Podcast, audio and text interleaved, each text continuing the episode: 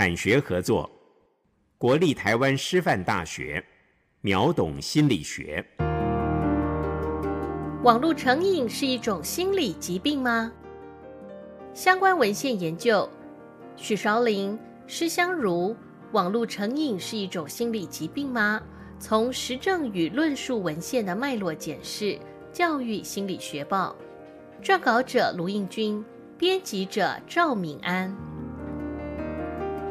随着网络对当代生活越来越不可或缺，大家对网络成瘾的情形也越来越关心，相关的讨论也随之增加。网络成瘾是一种心理疾病吗？二零一八年，世界卫生组织 （WHO） 第十一版国际疾病分类标准正式将电玩失调症正式列为一种心理疾病。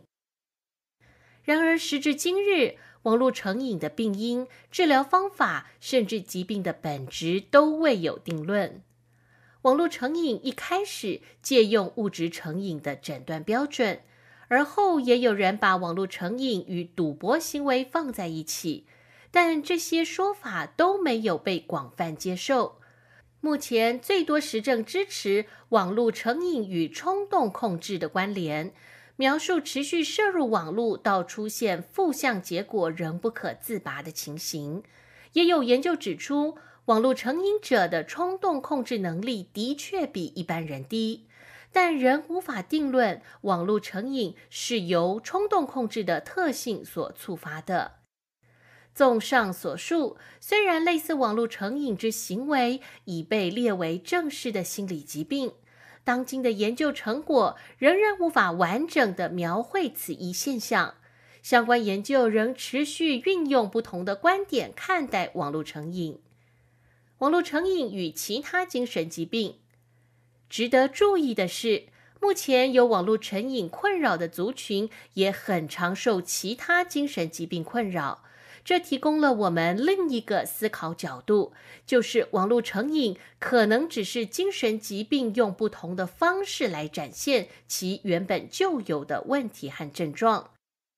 也就是说，网络成瘾可能仅是表面的行为问题，受网络成瘾困扰的人，或许更根本的问题可能是其旧有的议题与症状。因此，相关助人工作者在初谈心理评估时，审慎地了解有网络使用问题的当事人是否同时从有其他临床症状或心理疾病，以作为后续咨商工作的基础。网络成瘾更多的面向非疾病论点，如果只用心理疾病的观点来看待网络使用，可能会忽略其他面向。让我们对网络成瘾仅有偏颇的了解。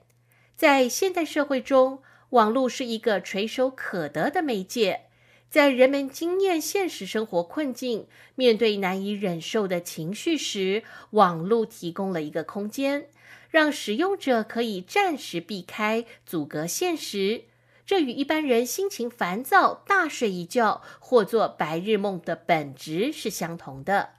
真正的问题在于，网络成瘾者在逃避之后，并没有重回现实，并长期使用网络作为逃避现实的方法，造成情绪、现实问题的加剧，最终导致身心问题与日常生活功能的损害。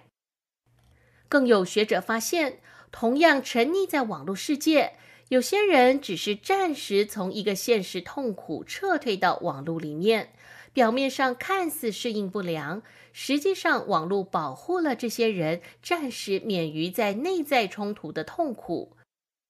然而，却有另一些人将网络成瘾成为一种固着的逃避方式，用来避免个人内在深层的早期经验。因此，若我们使用更细致的眼光来看待网络使用问题，在正常使用网络到使用网络而造成问题，这之间存在着不同的严重程度，更因着每一个人的独特性与身处的情境脉络存在多元的样貌。事故，助人工作者在协助面对网络成瘾的服务对象时，建议用更丰富的视角来看待网络使用问题。更细致地勾勒与理解每一个当事人网络使用的特征与样貌，也提醒助人工作者对网络成瘾的理解不可能脱离问题密切相关的这个人，了解当事人所处的现实世界、网络世界所共同形成的情境脉络都是不可或缺的。在注意网络使用的问题的同时，当事人是否也存有自我认同、人际探索等积极的意义？换言之，网络成瘾在当事人内在的心理意义不容被忽略。